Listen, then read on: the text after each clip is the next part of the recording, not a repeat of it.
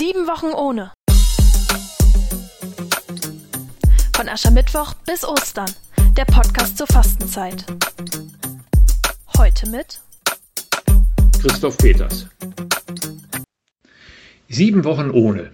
Die gehen jetzt langsam zu Ende. Gott sei Dank. Hoffentlich kommen nicht statt Osterfreuden neue sieben Wochen ohne Freunde treffen, ohne Perspektive, ohne Urlaubsbesuche und ohne Gottesdienst. Nein, ich habe mich wild und fest entschlossen, jetzt kommen sieben Wochen mit. Mit dem Blick auf das, was möglich ist. Das ist doch viel mehr als das, was ich derzeit mache in meiner Vergnatztheit. Ich will meine Grenzen erweitern, ermutigt durch die grenzenlose Freude derer, die Ostern im Jahre 30 erlebt haben. Die hätten wirklich Grund gehabt zu resignieren. Und das haben sie zunächst ja auch getan, sich dann aber eines Besseren belehren lassen. Es hat gedauert, aber dann hat's geklappt. Umso nachhaltiger. Dann kann's bei mir doch auch klappen.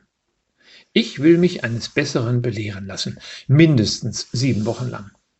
Sieben Wochen ohne Sturheit, ohne Stumpfsinn, ohne Besserwisserei, ohne selbstgezimmertes Brett vor dem Kopf. Das ist jetzt für mich dran. Getragen von österlicher Vorfreude. Sie hörten heute Christoph Peters.